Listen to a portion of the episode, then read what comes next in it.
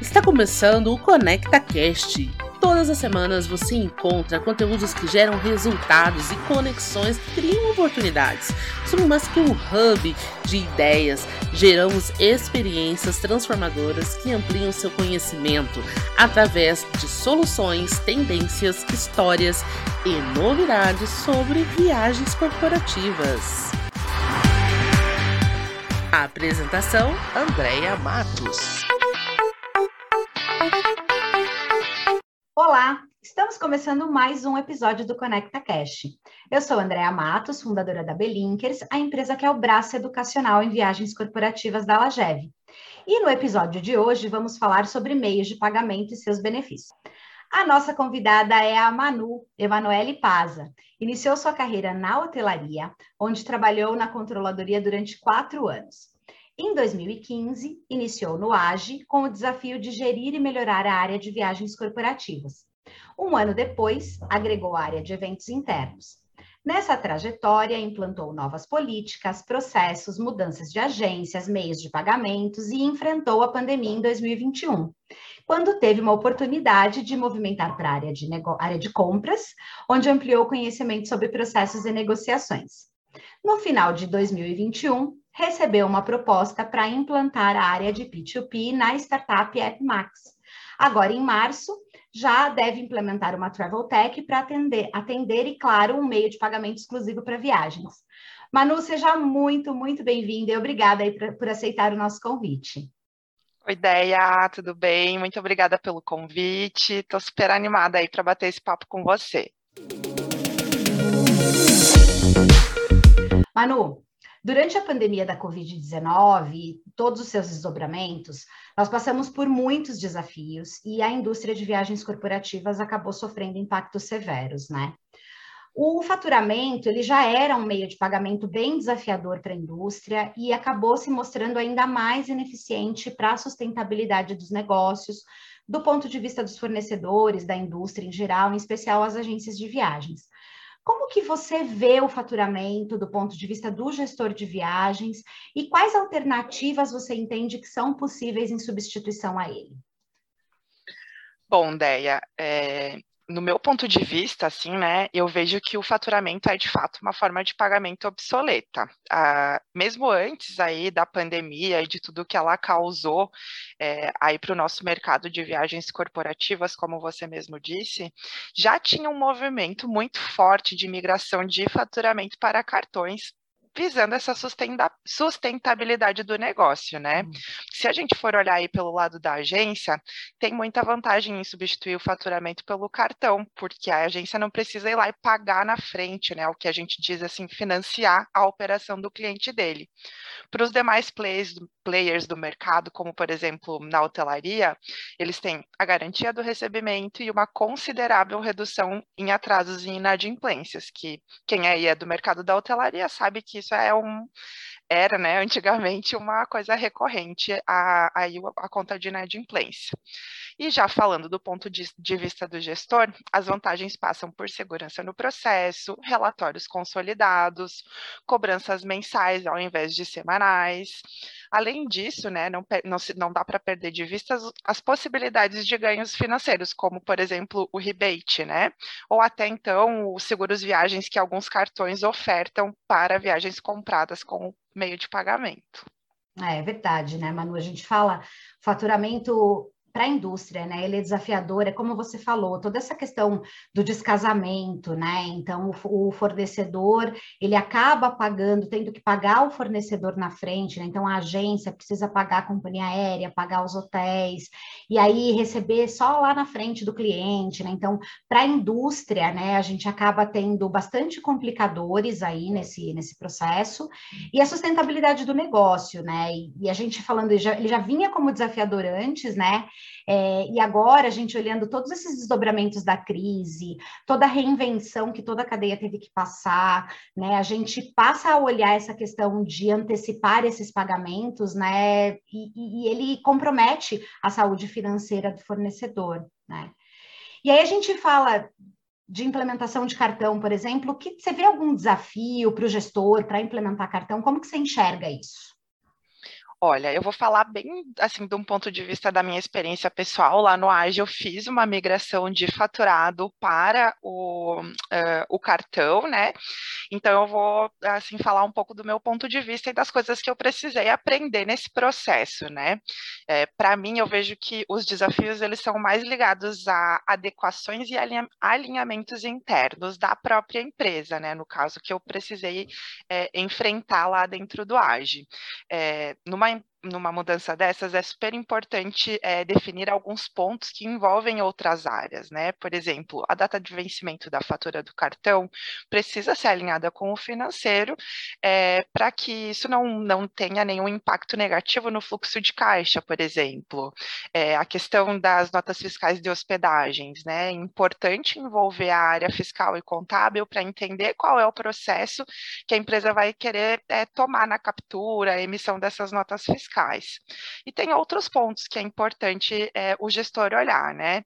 Os limites do meio de pagamento, ele precisa avaliar as sazonalidades aí da empresa, do seu negócio, é, previsões de eventos, então não pode ser um limite muito baixo para você, né, não ficar eventualmente aí numa situação de não ter o, o valor para fazer emissões. É, também é importante planejar a implantação junto com a agência e o banco ou fornecedor de cartão. Quando a gente fala assim de volumes altos de viagens, realizar piloto é uma prática, não digo nem uma boa prática, acho que é uma prática que você não pode abrir mão, né? Quase obrigatório, disso, né, Manu? Exatamente, é, principalmente para volumes altos de viagens, é, colocar em produção uma melhoria é, direto sem testar é, é um risco que a gente acaba assumindo e que nem sempre é precisa, né? Às vezes a gente tem aí espaço para colocar no roadmap o, o, a, o prazo de piloto para fazer os ajustes necessários e não tomar um impacto na operação como um todo.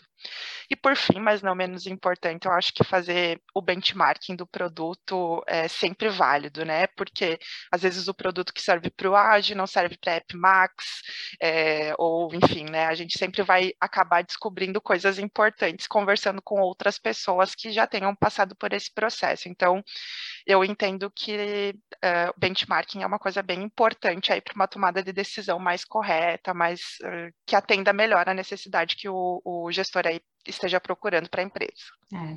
E como você falou, né, Manu, acho que tem um ponto aí bem importante na tua fala, que é a questão desse alinhamento com as áreas internas, né? Eu acho que desenhar todo o fluxo, é, toda a vida realmente, né? E fluxo de todas as áreas envolvidas, entender se tem algum impacto, pensar na questão de comunicação, desenho de datas, necessidades, a gente fala de conciliação.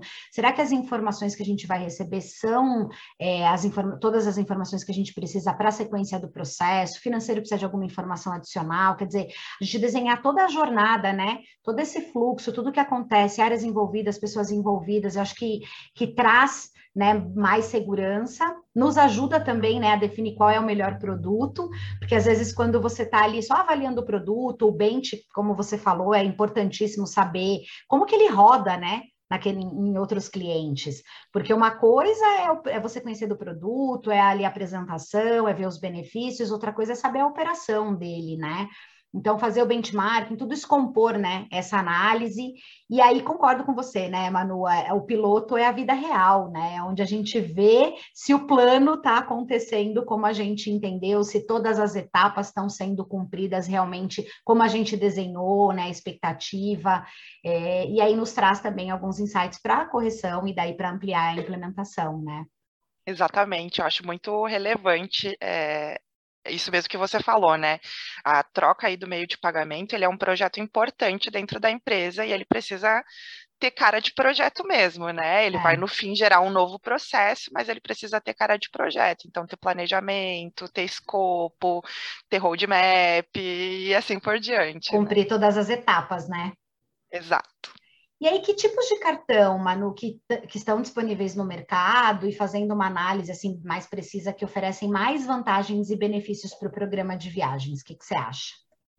Pergunta de um milhão de dólares, né? como uma boa pessoa é, de área de viagens, eu acho que tudo depende, né? É, cada empresa vai ter aí a sua particularidade, né? Hoje o que não falta no mercado são opções de meios de pagamentos aí para viagens. É, a gente tem os produtos mais tradicionais, como o EBTA, o Contotel, o CTA, o CTAH, e eles possuem inúmeras vantagens, né? A possibilidade de rebate, é, o seguro viagens para passagens emitidas com o cartão, a possibilidade de isenção da conciliação e captura de nota fiscal, que dependendo do volume aí é uma coisa que vale bastante a pena contratar e nem sempre sai muito barato, e entre outros benefícios, né? Acho que principalmente para esses meios de pagamentos mais tradicionais, é, sempre vai valer a pena quando a gente tiver um volume maior para poder agregar mais benefícios aí no nosso contrato. Mas como a gente sabe, esse é um mercado que não para, né? Está é. sempre se atualizando, se modernizando. É, e o que não faltam são novos players é, e as fintechs, né? As, as financeiras aí, elas vêm apresentando soluções robustas que não podem deixar de ser analisadas na escolha da melhor opção para a empresa, né? Onde eu trabalho trabalho aqui na Epimax, a gente recentemente fez a implantação de uma Travel Tech. E essa Travel Tech indicou um cartão que não é um cartão de viagens. A gente trabalha com o purchasing do Itaú, por exemplo. Ele tem todos os campos de conciliação que eu preciso, tem a segurança que eu preciso, e para a plataforma específica dessa Travel Tech, é o meio de pagamento mais adequado, né? Mas a gente ainda sabe que tem pessoas, aliás, empresas, né, que utilizam o cartão corporativo, aquele plástico comum, né, uhum. né, que fica em posse do viajante, ele mensalmente precisa realizar a prestação de contas, e aí a gente, eu acho que o céu é o limite, né? É. É, no meu ponto de vista, exemplos de coisas importantes para a gente observar na hora que a gente vai fazer a escolha é a segurança do meio de, que, o, que o meio de pagamento oferece, se os relatórios apresentados são completos para a gente fazer a, a, a, conciliação, né, com todas as informações de emissão, porque isso gera um grande impacto no operacional, né? É, como eu disse no início, cada empresa tem a sua particularidade e é importante olhar para o seu processo para poder fazer a escolha do melhor meio de pagamento. É. Por isso que eu acho que é muito importante, eu defendo muito, né, Manu, não só para a contratação de um cartão de crédito, mas de qualquer serviço para o programa de viagens, né? É, é você ter o desenho dos teus requisitos muito detalhado.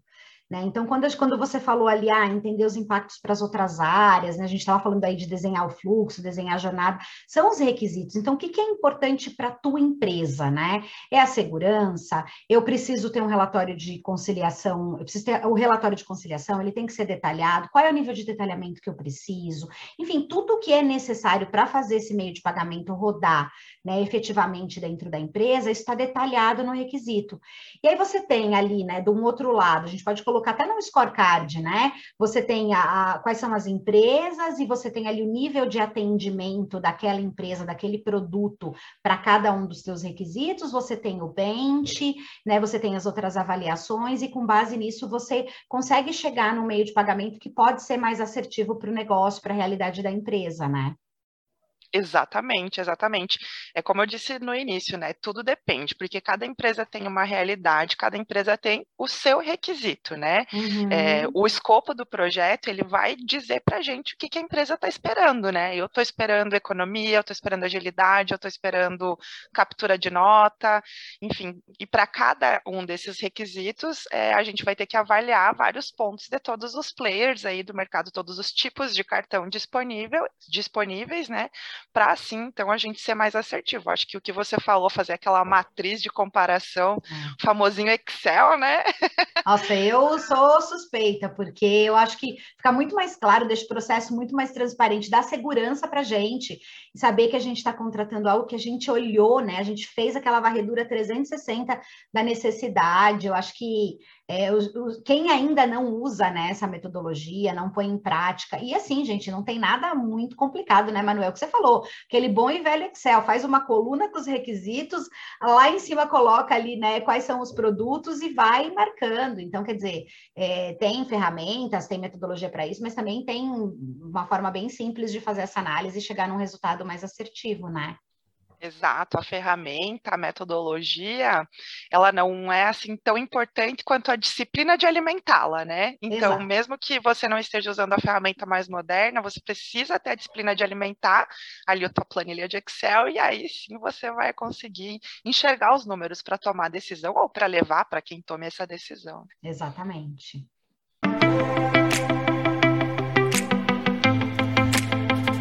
Um jeito novo de conectar, transformar e elevar o seu conhecimento sobre eventos? Ouça Eventos Cast, o podcast dos apaixonados por eventos. Por lá, você encontra novidades, fica por dentro das tendências e amplia seu conhecimento, com entrevistas semanais realizadas com os profissionais que movimentam o mercado. Gostou? Acesse agora mesmo Eventos Cast nas principais plataformas e bora criar experiências memoráveis. A gente falou no comecinho, né, Manu, sobre a sustentabilidade aí da indústria de viagens corporativas, né? Até que ponto a gente pode considerar uma relação sustentável com a implementação dos cartões aí como meio de pagamento nos programas de viagem? Olha, Déia, você meio taxativa. Eu entendo que hoje a única opção que se sustenta a longo prazo é essa. A menos que o mercado traga aí algo muito revolucionário, né? Mas como isso ainda não aconteceu, é, no meu ponto de vista, é a única opção que se sustenta a longo prazo, né? Para o mercado de viagens corporativas. Legal, eu acho que, acho que a gente concorda aqui, tá? Quer dizer, a gente concorda em, em tudo aqui que a gente falou, né, Manu? E também, do meu ponto de vista, é, eu já vejo, né, como a gente falou ali no início, essa questão do, do faturamento não, não, não sendo sustentável. Hoje ele não é sustentável a curto prazo. Então, quem dirá médio e longo, né? E eu acho que a gente olhar cada vez mais para o mercado, para a cadeia como um todo, né? Então a gente tem a necessidade, a nossa necessidade enquanto gestor, mas vamos entender também o restante da indústria, né? E aí eu enxergo também que o cartão de crédito ele é um meio, independente de qual produto seja escolhido, né, Manu? Ele traz essa relação sustentável a longo prazo para a indústria, né? Com certeza, e fora as inúmeras vantagens, né, que a gente comentou, eu estou totalmente de acordo que o cartão é o meio de pagamento mais, é, o meio de pagamento do futuro aí para o nosso mercado. Verdade.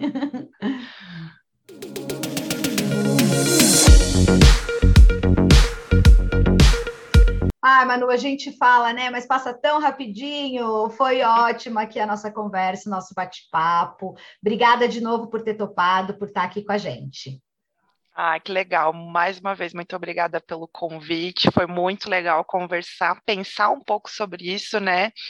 É, enfim, avaliar as relevâncias e, e, e, revisitar o quanto é importante a gente pensar não só no nosso negócio, como também em toda a cadeia né, do mercado para poder tomar algumas decisões para que ali logo para que ela se sustente a longo prazo, né? A gente muda aí o meio de pagamento para o cartão para que isso dure por um longo prazo, porque ficar aí nesse, nesse faturamento amanhã e depois, a gente já sabe que vai ter que mudar de novo, né? Então, em, em algum momento vai chegar, né, Manu? É, muito obrigada aí por me convidar para essa reflexão também e espero que a gente volte a falar em breve.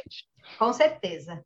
Obrigada, Manu. E eu quero lembrar a você, ouvinte, que os episódios estarão disponíveis nos canais da Alagev no Instagram, Facebook, TV Alagev e LinkedIn, e também nas plataformas de streaming do Eventuscast, que você encontra no site www.eventuscast.com.br. Vamos juntos transformar o mercado de viagens corporativas? Compartilhe esse episódio em suas redes sociais e não esqueça de marcar a gente por lá, combinado? Até a próxima! Essa temporada foi produzida pela R1 Soluções Audiovisuais.